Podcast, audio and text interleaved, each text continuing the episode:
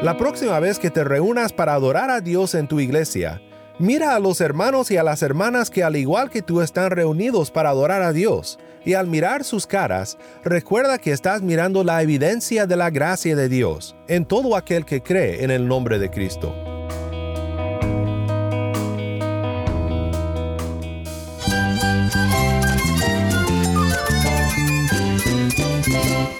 Cristo es la esperanza. Cristo es mi Señor y mi Salvador. Cristo ha transformado mi vida. Cristo es la viña. Separado de Él, nada puedes hacer. Cristo es el camino, la verdad y la vida. Jesús es mi todo. El único descanso, la única paz verdadera es con Jesucristo. Estás escuchando a El Faro de Redención, Cristo desde toda la Biblia para toda Cuba y para todo el mundo.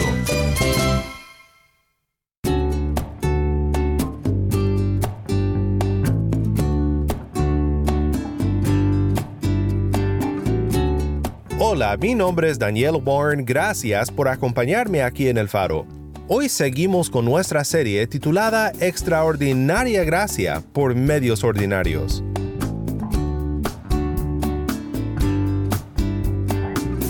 Los medios ordinarios de la gracia pueden sonar como un tema aburrido, pero ¿cómo no nos va a emocionar saber más sobre cómo la extraordinaria gracia de Dios que nos redime y que nos transforma llega a nosotros? ¿Por qué medios Dios nos otorga su gracia? Hoy quiero pensar contigo en algo que es tanto un medio de la gracia como también el contexto en el cual operan todos estos medios para que la gracia de Dios llegue a nuestras vidas. Pensaremos juntos desde varios pasajes sobre la iglesia, la comunión de los santos. Quédate conmigo para estudiar juntos la palabra de Cristo.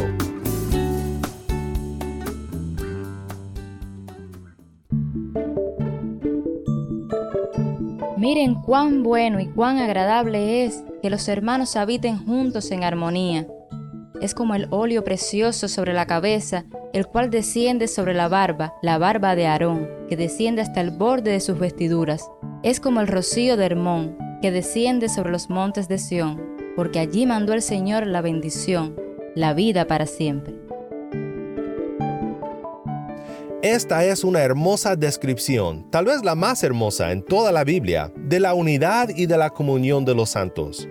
El texto que hemos tomado como punto de partida para esta serie es Hechos 2.42, que dice, y se dedicaban continuamente a las enseñanzas de los apóstoles, a la comunión, al partimiento del pan y a la oración.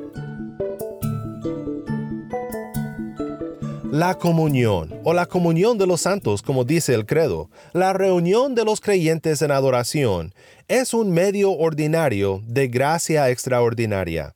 Yo diría más bien que es el contexto de los medios ordinarios de la gracia. Dios promete estar con su pueblo y obrar en su pueblo cuando su pueblo se reúne para adorar a su Dios y recibir de Él su extraordinaria gracia.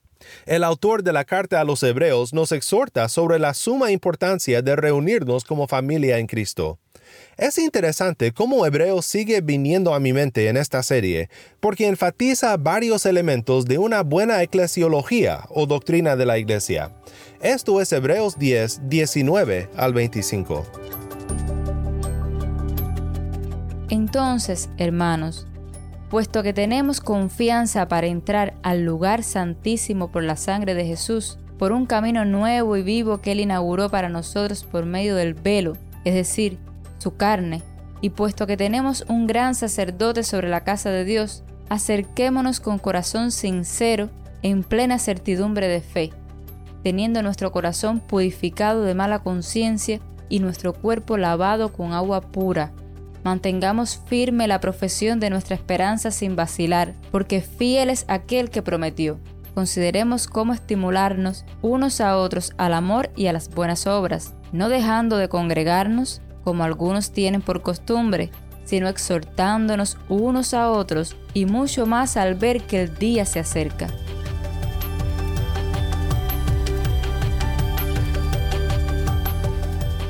No dejando de congregarnos. Allí está la clave.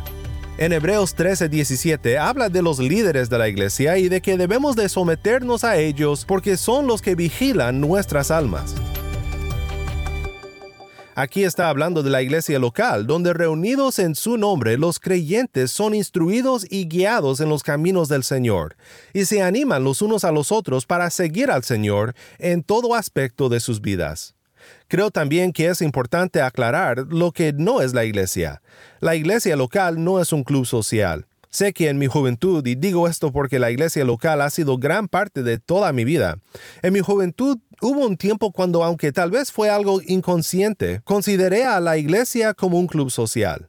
Es donde me reunía con mis amigos y pasábamos un tiempo divertido juntos después de no vernos por una semana. En esa etapa de mi vida tenía mucho que aprender aún sobre la importancia y la bendición de la iglesia local, cuando de verdad entendemos lo que es. La iglesia local tampoco es un espectáculo. Hay ocasiones en las cuales es difícil diferenciar a una iglesia de un gran concierto musical. No estoy diciendo que esté mal alabar a Dios con ánimo y con gozo, pero me refiero a cuando convertimos a la iglesia en un espectáculo, como si Cristo estuviera de gira y nosotros tuviéramos una entrada para ser entretenidos.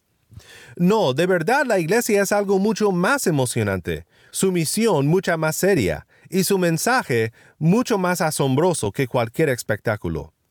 La iglesia local tampoco es una mera tradición religiosa. Tristemente muchas personas suben los escalones a la iglesia semana tras semana, solo por tradición, sin realmente considerar lo increíble que es poder reunirse con otros creyentes en el nombre del Señor, para adorar su nombre y aprender de su palabra. Si tú asistes a la iglesia con emoción cada semana, porque sabes que allí es donde Cristo obra con poder, alcanzando a hombres y mujeres por su gracia, cambiando a vidas, gracias a Dios por eso pero tengamos todos cuidado de no caer en una mera tradición religiosa. Nuestros corazones siempre están a solo unos pasos de la apatía.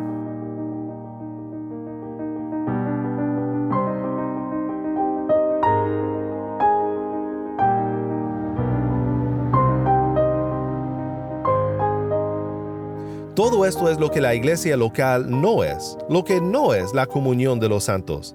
Pero entonces, ¿qué es? Pues como dije, la iglesia es el contexto de los medios ordinarios de la gracia, el contexto en el cual Dios otorga su gracia a pecadores necesitados de esta. La iglesia local es una expresión local del reino de Cristo y de su gracia. Simplemente podemos decir que la iglesia local es la iglesia universal en miniatura. Es en la iglesia local en donde el reino de Cristo y su gracia redentora rescata a individuos del pecado y los trae en pos de la cruz. La misión que Dios ha dado a su pueblo se lleva a cabo en gran parte por medio de la iglesia local, cuando cada congregación sigue a Jesús y a su plan para la iglesia. ¿Qué significa que la iglesia sea el contexto de la gracia o una expresión local del reino de Cristo y de su gracia? Significa por lo menos dos cosas muy importantes. Primero significa que todo lo que hace es dirigido por Cristo. Si recuerdas, esto es lo que oramos en el Padre nuestro. Oramos, venga tu reino, no el nuestro. Hágase tu voluntad, no la nuestra. Es importante siempre recordar que todo lo que hace la iglesia local debe ser dirigido por Cristo mismo. Otra cosa que significa es que todo lo que la iglesia local hace debe ser marcado por la gracia. La iglesia local es una congregación de pecadores, salvos por la gracia de Dios en Cristo Jesús. Así que anunciar al mundo que es necesario arrepentirse de sus pecados y acercarse a Cristo por medio de la fe debe ser un mensaje de gracia y de amor. Creo que todos podemos admitir que cuando nos reunimos para adorar a Dios con nuestra familia en Cristo es muy fácil empezar a juzgar y criticar, y no ser llenos de gracia y amor. Vemos a personas que no nos agradan, hermanos y hermanas difíciles a veces de soportar. Escuchamos a sermones que podrían ser mejores, canciones que no son de nuestro gusto. Si esto describe tu experiencia, quiero que sepas que no estás solo en esto. En los años 60, el escritor C.S. Lewis escribió un libro muy único titulado Cartas del Diablo a su sobrino. En este libro, un personaje llamado Escrutopo, un diablo con mucha experiencia en tentar a los seres humanos, le escribe cartas a su sobrino Orugario, enseñándole todo lo que necesita saber para ser un tentador exitoso. En una de las cartas, Scrutopo dice lo siguiente. En la actualidad, la misma iglesia es uno de nuestros grandes aliados, dice el diablo. No me interpretes mal, no me refiero a la iglesia de raíces eternas que vemos extenderse en el tiempo y en el espacio, temible como un ejército con las banderas desplegadas y ondeando al viento. Confieso que es un espectáculo que llena de inquietud incluso a nuestros más audaces tentadores. Pero, continúa Scrutopo, por fortuna, se trata de un espectáculo completamente invisible para esos humanos. Todo lo que puede ver tu paciente, o sea, la persona que Urugario debe de tentar, todo lo que él puede ver es el edificio a medio construir, en estilo gótico de imitación, que se erige en el nuevo solar. Y cuando penetra en la iglesia, ve al ujier de la esquina que con una expresión un tanto salamera se abalanza hacia él, para ofrecerle un librito reluciente con una liturgia que ninguno de los dos comprende, y otro librito gastado por el uso con versiones corrompidas de viejas canciones religiosas, por lo general malas, en un tipo de imprenta diminuto.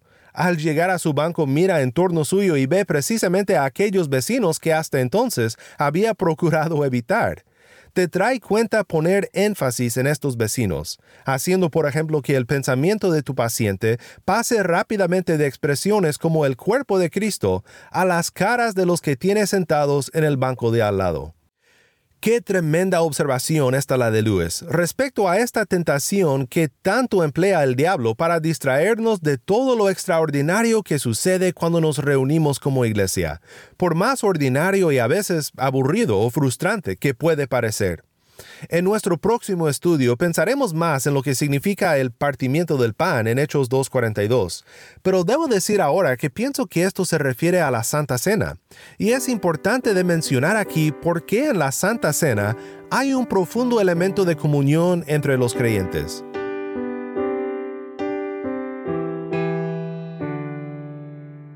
Primera de Corintios 10:17 dice, Puesto que el pan es uno, nosotros que somos muchos, somos un cuerpo, porque todos participamos de aquel mismo pan. Un solo pan, un solo Cristo, una sola iglesia.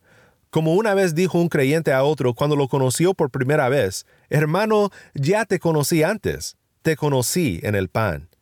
En la confesión de la iglesia a la que yo pertenezco, así definimos la unión con Cristo y la unión que cada creyente tiene con los demás y estando unidos unos a otros en amor, tienen comunión en sus mutuos dones y gracias, y están obligados al cumplimiento de tales deberes públicos y privados que conducen a su mutuo bien, tanto en el hombre interior como en el exterior. Comunión en sus mutuos dones y gracia. Me gusta eso. La próxima vez que te reúnas para adorar a Dios en tu iglesia, Mira a los hermanos y a las hermanas que al igual que tú están reunidos para adorar a Dios, y al mirar sus caras, recuerda que estás mirando la evidencia de la gracia de Dios en todo aquel que cree en el nombre de Cristo. Y la próxima vez que bebas la copa y comas el pan, anunciando la muerte del Señor hasta que Él venga, recuerda las palabras de un profesor del seminario Princeton en el siglo XIX. Bibi Warfield dijo, El mundo cristiano es una compañía pascual reunidos alrededor de un Cordero Pascual, y al participar en ello, exhibe su unidad esencial. 1 Corintios 5:7 Cristo nuestro Cordero Pascual ha sido sacrificado. En quien, dice Pablo en Efesios 1, tenemos redención mediante su sangre, el perdón de nuestros pecados según las riquezas de su gracia que ha hecho abundar para con nosotros. Efesios 1, 7 al 8. Como una sola iglesia unida en Cristo, hemos sido redimidos para un solo propósito, la alabanza de su gloria y la alabanza de su gracia. La iglesia es el contexto de los medios ordinarios de la gracia, y es también en sí, en su reunión y en la comunión de los santos, un medio de la extraordinaria gracia. Efesios 4, 15 al 16 dice, Al hablar la verdad en amor, creceremos en todos los aspectos en aquel que es la cabeza, es decir, Cristo, de quien todo el cuerpo, estando bien ajustado y unido por la cohesión que las coyunturas proveen, conforme al funcionamiento adecuado de cada miembro, produce el crecimiento del cuerpo para su propia edificación en amor.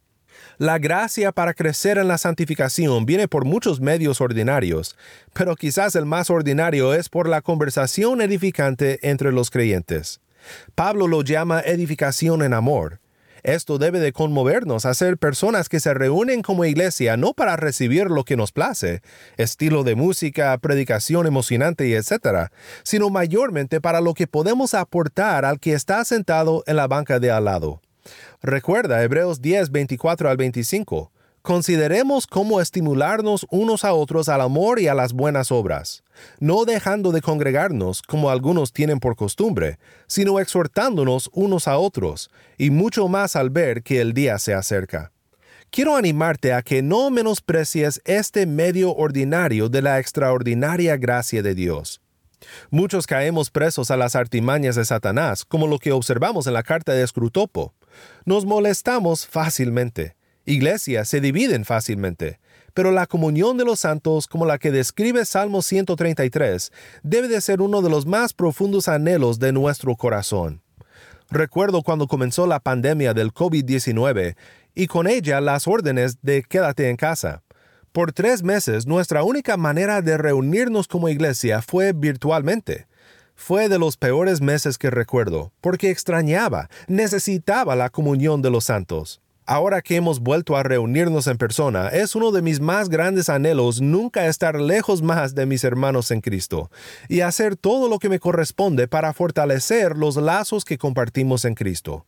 Comentando sobre Salmo 133 y la comunión de los santos que este salmo exhibe, Derek Kidner dice, En breve, verdadera unidad, como toda buena dádiva, es de arriba, otorgada en vez de ideada. Es una bendición más que un logro.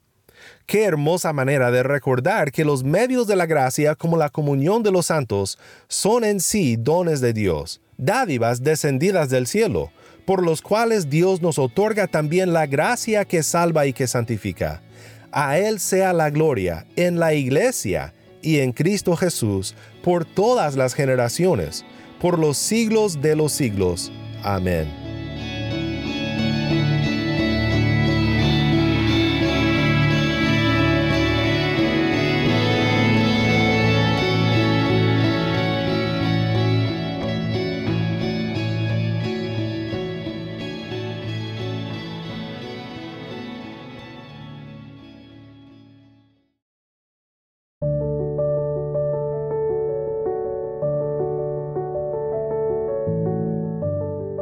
Qué bendición es cuando podemos reunirnos con nuestros hermanos en Cristo para adorar a Dios, sabiendo que Dios promete morar en su pueblo y obrar la gracia en nuestros corazones.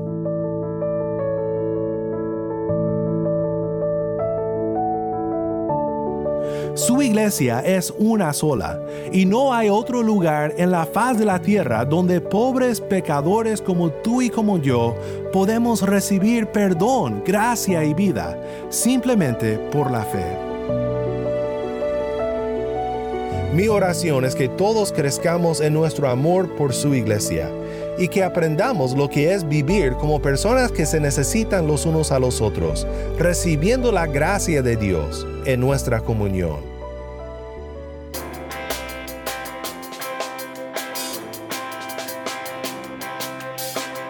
El Faro de Redención como programa radial fue ideado para Cuba, pero ha crecido a un nivel global y si estás en sintonía fuera de Cuba, te agradezco por pasar estos tiempos con nosotros estudiando temas que nos fortalecen en nuestro caminar cristiano.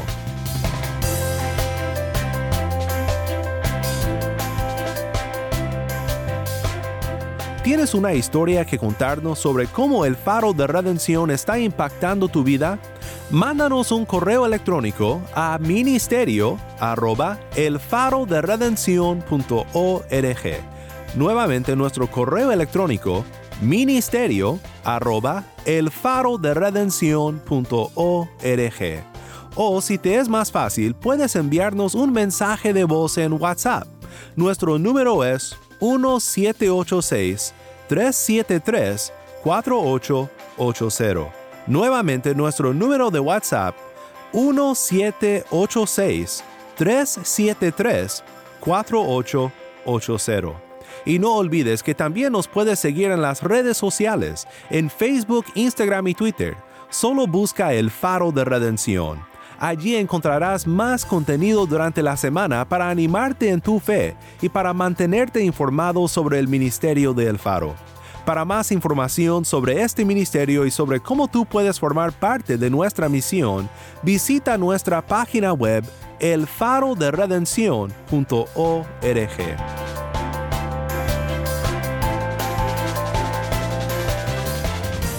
Mi nombre es Daniel Warren. Te invito a que me acompañes mañana en esta serie Extraordinaria Gracia por Medios Ordinarios. La luz de Cristo desde toda la Biblia para toda Cuba y para todo el mundo, aquí en el Faro de Redención.